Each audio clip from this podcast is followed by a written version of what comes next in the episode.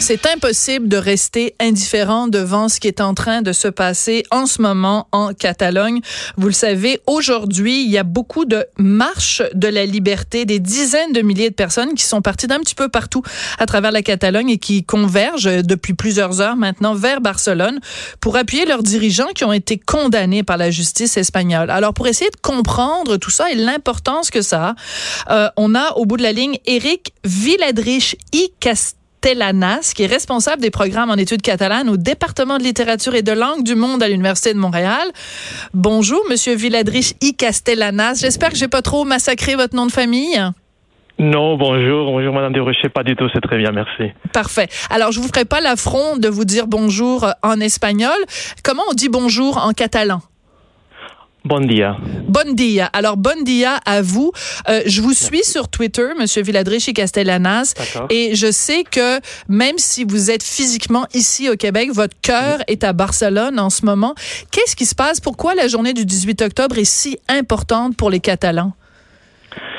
C'est une journée qui concentre vraiment toute euh, la réaction à cette euh, sentence injuste qui est sortie lundi dernier contre cette leader et dirigeants politiques de peine allant entre 9 et 13 ans de prison. Donc, c'est sûr que les gens, ça fait trois jours il y a des marches qui sont organisées, des gens qui ont fait 100 kilomètres pour se rendre à Barcelone. Hmm. C'est une grève générale également.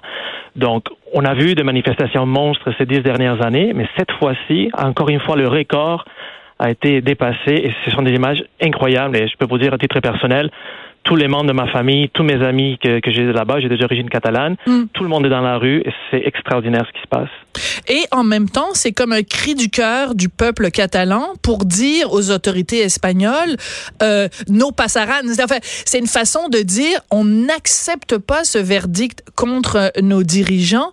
Euh, nous qui sommes au Québec, quel genre de comparaison vous, vous pourriez faire? Parce que il y a des gens qui disent, ben, euh, les, les dirigeants indépendantistes, euh, dans le fond, c'est pas prévu dans la constitution espagnole que euh, la Catalogne puisse se séparer. Donc, il y a des gens qui pourraient dire, ben, c'est tout à fait légitime de la part du gouvernement espagnol de faire ce qu'ils ont fait. Qu'est-ce que vous répondriez à ces gens-là? Ben, c'est tout, euh, tout, à fait faux. Il faut juste se rendre compte que oui, à un moment donné, il y a une loi qui a été décrétée par un gouvernement conservateur qui euh, pouvait mettre en prison quelqu'un qui convoquerait un référendum. Mais cette mhm. loi n'existait plus depuis 2005. Et il y avait plusieurs, plusieurs, plusieurs constitutionnalistes catalans ou espagnols ou même Alain Gigagnon ici à l'UCAM qui ont vraiment, comme à l'époque, quand on parlait vraiment de ça, comment faire le référendum, il y avait jusqu'à cinq euh, voies possibles pour faire le référendum. Donc, il n'y a rien qui empêche la tenue d'un mhm. référendum. Il n'y a rien qui t'amène. Autrement dit, l'autodétermination est un droit.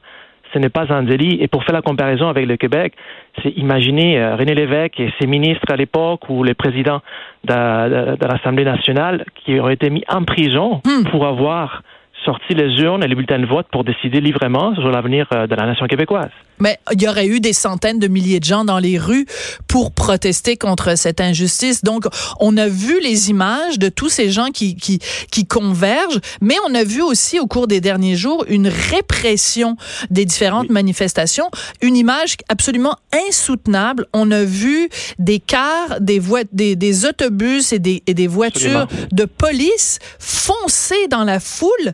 C'est, ça donne froid dans le dos pour vous qui êtes d'origine catalane. Ça doit être très dur de regarder ces images-là.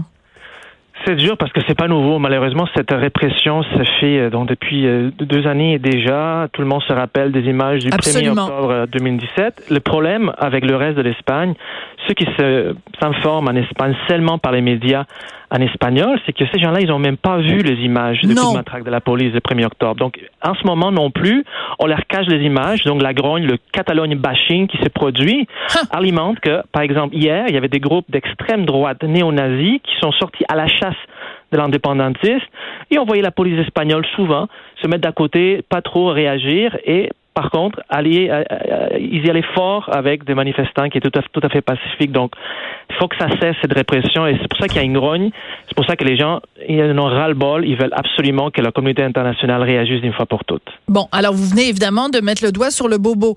La communauté internationale, jusqu'ici, est quand même assez timide et on peut pas s'empêcher de mettre euh, parallèlement, parce que c'est ça qui nous intéresse mhm. aussi au Québec, François Legault, la réaction de François Legault et l'absence de réaction de Justin Trudeau. Justin Trudeau est allé jusqu'à dire, c'est quand même assez insultant, bon, c'est des affaires internes et je vais pas m'immiscer là-dedans. Qu'est-ce que, comment vous avez réagi quand Justin Trudeau a dit ça? je comprends la difficulté pour agir contre un, autre pays euh, souverain, etc. Mais en même temps, le prétexte qu'il a sorti, c'est tout à fait faux. Il a eu aucun problème pour parler du Venezuela. Il s'est mêlé des choses en Arabie Saoudite, donc il traite beaucoup de dossiers. Alors, on ne peut pas regarder ailleurs. On lui avait déjà comme rappelé quand les événements terribles du 1er octobre avec les coups de matraque, la répression le plus on va regarder ailleurs, le plus ça va s'installer cette euh, carte blanche pour réprimander des mouvements pacifiques, pacifiques, démocratiques. Alors, le, la démocratie est c'est un enjeu très important, donc on ne peut pas juste faire semblant que rien se passe. il faut qu'on soit solidaire. Et aussi, il y a toute la, la, la, question de M. Puigdemont qui hein? voulait euh, venir ici au Canada, donc à l'invitation euh, du mouvement euh, souverainiste, et on lui refusait l'entrée. De toute façon, ce que je semble comprendre, et vous allez me corriger si je me trompe, j'ai cru comprendre que M. Puigdemont s'était livré aux autorités belges parce qu'il y a un mandat mhm. d'arrêt contre lui. Est-ce que est-ce que c'est vrai ou est-ce que ça aussi c'est de la fausse information? Non, non, en fait, aussitôt que la sentence est sortie, euh, donc à peine 40 minutes après, les procureurs de la couronne, qui, euh, de façon euh, théorique, n'auraient pas dû avoir accès à la sentence comme, comme les autres en même temps que les autres, mais il y a eu 40 minutes pour rédiger cette, ce nouveau mandat, le troisième mandat d'arrêt international contre Carlos Puigdemont. Alors, le juge belge qui a reçu ça lui a répondu, écoutez, oui, on voudrait bien, mais est-ce que vous pourriez envoyer ça soit en français, en flamand ou au moins en anglais, parce que vous l'avez juste envoyé en espagnol. Ça fait un peu rire au niveau international. Ben et maintenant, oui, c'est fait. Et Carlos Puigdemont s'est présenté lui-même encore de bon gré devant le juge. Et le juge a dit, ne vous inquiétez pas, vous, vous avez la, la liberté. Vous ne pouvez, par contre, vous ne pourrez pas quitter euh, la Belgique sans la permission hmm. du juge. Donc là, il faut attendre une nouvelle procédure, mais moi, je pense pas qu'il va être euh, extradé euh, en Espagne. Qu'est-ce qu'on peut faire, nous, comme citoyens euh, ordinaires euh, au Québec, quand on est révolté par les images qui nous parviennent de, de Catalogne, la répression policière des, des, dirigeants, si on considère en tout cas qu'on trouve ça injuste, ce qui s'est passé, et ces, ces peines de prison extrêmement sévères, comme citoyen, qu'est-ce qu'on fait? Écoutez, la chose la plus rapide, si vous êtes à Montréal, il y a un rassemblement ce soir à 18h au Carré Saint-Louis, Maître Sherbrooke, à 18h. Donc, on, va se rassembler à nouveau. Euh, le Cercle culturel catalan du Québec convoque. Euh, il y a aussi euh, la Coalition québécoise de solidarité envers la Catalogne qui appuie ces rassemblements. Et justement, cette coalition québécoise, c'est le www.solidarité.cat CAT pour Catalogne.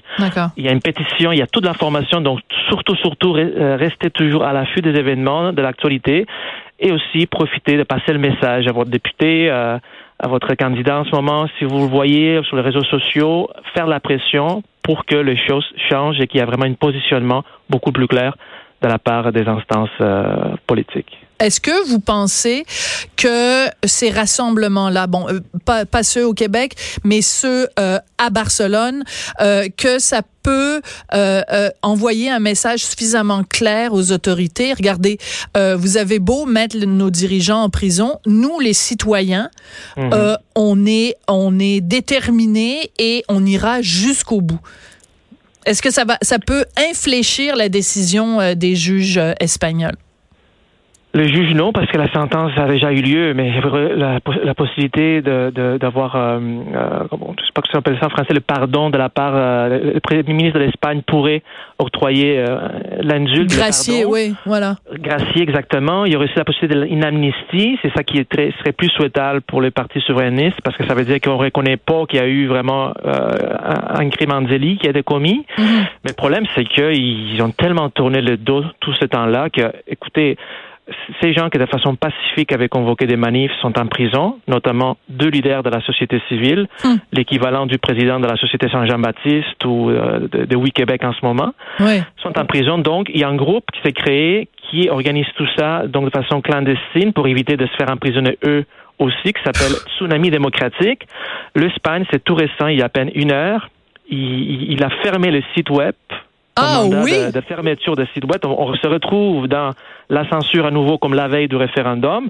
Il annonce une poursuite pour euh, euh, présumément terroriste, une association qui fait tout simplement rassembler le monde pour, de façon pacifique sortir dans les rues et manifester contre. C'est incroyable, c'est incroyable. Donc, on, ferme des sites web, euh, des, des, des, policiers, écoutez les images, j'en ai encore des frissons, des policiers foncent dans la foule, euh, des, des dirigeants euh, pacifiques sont emprisonnés. On a l'impression que se passe en Europe en ce moment des, des, mhm. des, pires heures de, de la répression politique. Là, c'est pas reluisant ce qui se passe en Espagne. Non, non, puis écoutez, je dire quelque chose aussi. Le gouvernement espagnol, toujours avec la menace, dit on va être très attentif euh, sur ce qui va se passer en Catalogne ce vendredi de grève générale parce que tout, euh, nous avons tout euh, à notre disposition, soit la suspension de l'autonomie à nouveau pour la Catalogne, ou même décréter l'état d'alarme, d'urgence d'état d'urgence pour sortir donc encore plus de policiers, même peut-être l'armée. C'est, c'est hallucinant. Ils ont, ils font aucune concession, aucune empathie sur des milliers, des milliers, des milliers. On parle des centaines de milliers. Je pense que ça va être un million et demi ou deux millions de personnes en ce moment à Barcelone. Et on parle de trois générations. Hmm. de Catalans qui manifestent, de, de, personnes âgées, des gens qui sont nés et grandis pendant Franco et des gens comme moi qui sont nés déjà, entre guillemets, en démocratie et qui ne comprennent pas du tout que ça, c'est possible au 21e siècle et surtout au cœur de l'Europe. Oui. Et vous parlez de, de l'état d'urgence. Je veux juste faire un parallèle historique qui est évidemment mmh, boiteux. Mais euh, vous savez que ces jours-ci, donc je pense que c'était le 16 ou le 17 octobre, en 1970, ici même au Québec, le gouvernement fédéral déclarait donc l'état d'urgence et nous envoyait, il y avait des soldats, des gens, 500 arrestations euh, arbitraires. Alors je veux pas faire de parallèle euh, facile, mais quand même, quand on entend parler d'un état euh, fédéral qui euh, envoie l'armée euh, dans, dans les rues, c'est, ça nous rappelle des mauvais souvenirs, nous, ici au Québec. Je, pense que vous pouvez comprendre que pour nous... ce genre de choses ne finit pas très bien. D'ailleurs, si vous me permettez tout simplement, on est tellement conscient de ça que nous avons prévu ce soir lors du rassemblement 18h, on va on va lire un poème de Gérald Gaudin justement qui mm. s'appelle Un jour et qui parle justement de comment qu'il avait été donc euh, pris par la police. Donc, on va aussi comme faire le, liaison que la démocratie, c'est ça, hmm. c'est très facile d'érailler. Donc, il faut faire attention. Il faut être solidaire les uns envers les autres. C'est très touchant que vous parliez de Gérald Godin parce qu'en effet, il fait partie des 500 euh, personnalités ou, des, même des citoyens ordinaires euh, qui avaient été euh, arrêtés de façon tout à fait arbitraire. Et, hmm. et ce texte-là est absolument magnifique et ça va être un moment sûrement très très touchant quand vous allez le lire ce soir. vous vous nous avez parlé de la façon dont dans les médias euh, espagnols, euh, les, cette, euh, cette information-là était occultée ou enfin censurée. c'est surprenant quand même, on est au 21e siècle, avec les médias sociaux et tout ça. Comment ça se fait que nous, au Québec, on, on, suive ça de minute en minute? Moi, je suis sur votre compte Twitter, là, puis je suis au courant de toutes les choses jusqu'à la dernière minute. Et que, est-ce que c'est peut-être pas aussi le, le, reste des gens en Espagne, tout simplement ne veulent pas savoir ce qui se passe à Barcelone? Écoutez, nous, on fait une. Euh, je dis nous, mais non, parce que je m'inclus dans la, dans la mouvance euh, catalane et la compréhension aussi de la langue et de la culture catalane. On, on, on, fait une très, très importante distinction entre le peuple espagnol et l'État espagnol. Oui. En Catalogne, vous savez, euh, on a tous une branche quelconque des gens qui sont arrivés en Catalogne dans les années 60, qui venaient, des hispanophones qui venaient d'ailleurs. Donc, il n'y a aucunement une rancune ou un mhm. problème entre peuples. Mais c'est surtout c'est cet État espagnol, c'est tellement en danger. Euh, les régimes de 78, la démocratie qui s'est établie après Franco, il ne faut pas oublier que c'est Franco qui a désigné lui-même de son mort euh, Juan Carlos I, le roi d'Espagne. Donc, mhm. tout a été orchestré de façon à ce que, et la police, les juges, les hauts fonctionnaires, il n'y a personne qui a perdu son poste à la mort du dictateur. Donc, il y a un grand enjeu démocratique qui se, qui, se passe. La Catalogne nouveau est au cœur de cette mouvance démocratique. Alors, tout fait, le deep state espagnol fait tout ce qui est dans son pouvoir pour éviter que la large partie de la population en Espagne ne comprennent pas c'est quoi l'enjeu démocratique et pas séparatiste ou pas simplement comme euh, euh velléité indépendantiste, comment qu'ils le nomment de façon péjorative. Donc c'est pour ça qu'aussi que un exemple très clair hier soir aussi les images de l'extrême droite des gens qui faisaient la salutation nazie euh, de skinhead avec des, drapeaux franquistes qui tabassaient des indépendantistes les euh, qui était signalé à la télé comme petit texto en, bas de l'écran. Ah ouais. C'était euh, des partisans de l'unité de l'Espagne contre des indépendantistes. Ils sont même pas capables de dire le mot fasciste.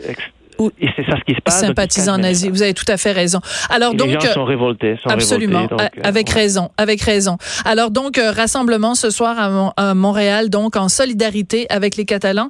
Euh, Éric Villadrich y Castellanas, merci beaucoup d'être euh, venu éclairer notre lanterne et euh, nous expliquer les, les, tenants et les aboutissants de, de ce qui se passe aujourd'hui à Barcelone. C'est très apprécié.